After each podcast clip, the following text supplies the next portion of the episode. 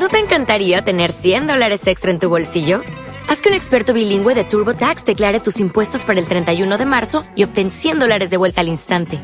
Porque no importa cuáles hayan sido tus logros del año pasado, TurboTax hace que cuenten. Obtén 100 dólares de vuelta y tus impuestos con 100% de precisión. Solo con Intuit TurboTax.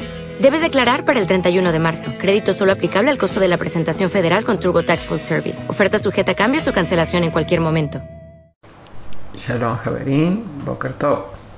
En este día vamos a continuar viendo eh, un par de pasuquín del libro de Teilín, capítulo 91. Seguiremos con la segunda parte del tema que comenzamos en el día de ayer. Ayer leíamos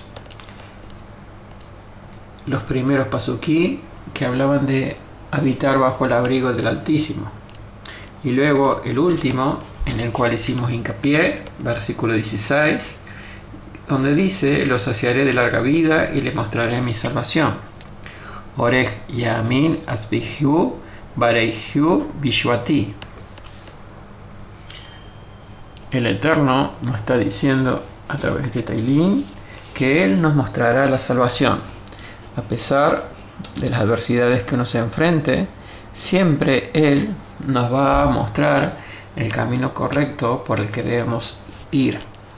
Por más difícil y por más adversa que sea la situación, Él promete estar a nuestro lado. Él promete ser nuestra fortaleza, nuestro sustento y promete darnos la salvación.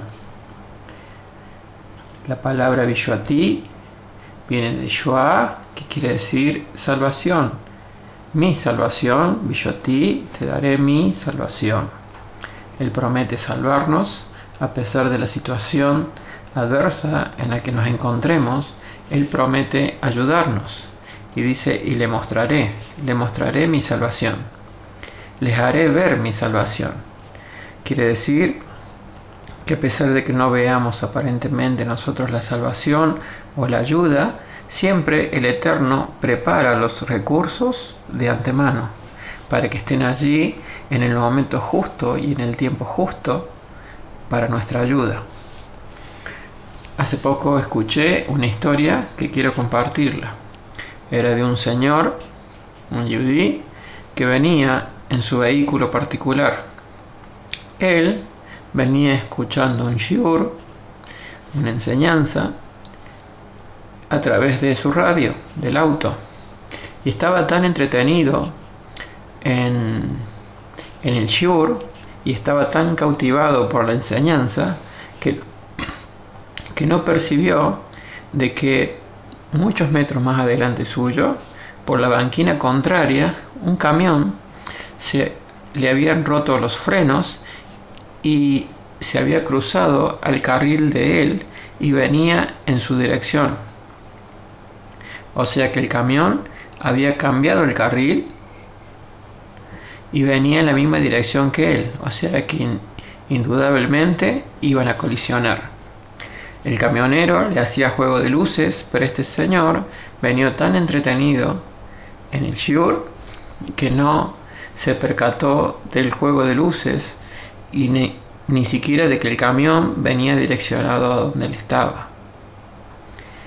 En un momento él siente unos bocinazos muy fuertes eso le hace de que él perciba hacia adelante, que él mire hacia adelante y que se dé cuenta y se dio cuenta en ese momento que un camión se había cruzado de carril y venía en su dirección en contramano. Entonces él tuvo que hacer una maniobra y tirarse hacia la banquina. Y el camión no lo invistió, no lo chocó y se evitó una tragedia. Este señor que iba en el auto, agradecía a Dios por haber escuchado la bocina, por que otro eh, automovilista seguramente le tocó la bocina para que él eh, se desviera a la banquina. Pero cuando salió del shock se dio cuenta que las únicas personas que estaban en esa carretera eran él y el camión. Entonces no podía entender de dónde habían salido ese sonido de bocina. Así que decidió escuchar nuevamente el shur que tenía grabado en el radio. Cuando reproduce el shur nuevamente, se trataba de una clase, de una clase grabada de hace tres años atrás, donde había un rabino que estaba enseñando en una sinagoga, estaba dando un shurin, una enseñanza, y, y, en ese momento que este rabino, hace tres años atrás, cuando se grabó la clase, estaba dando la enseñanza, hubo un auto que emitió un sonido muy fuerte de bocina a las afueras de la sinagoga, lo cual llamó la atención a toda la gente y molestó a todos los que estaban escuchando la enseñanza, a tal punto que todos se enojaron porque por culpa de ese sonido ellos no podían escuchar al rap. Y fíjese, este señor conductor del auto se percibió y se dio cuenta de algo, que ese sonido de esa bocina grabada hace tres años atrás le salvaron la vida. ¿Qué quiere decir esto? Que Allen, que conoce los tiempos, los momentos y las ocasiones, había preparado este sonido tres años atrás para que él lo escuchara en ese preciso momento y a través de ese sonido él se salvara la vida y ese camión no lo embistiera. A pesar de que a su vista la, si él no hubiera escuchado el sonido de la bocina, el choque hubiera sido inminente, pero ese sonido, grabado hace tres años atrás, le salvó la vida. Por eso decimos, muchas veces nosotros no vemos la solución con nuestros ojos naturales, pero si buscamos más de fondo, hay cosas que Dios las ha ido preparando, las soluciones Él las ha ido preparando y nosotros tenemos que ir a alcanzarlas.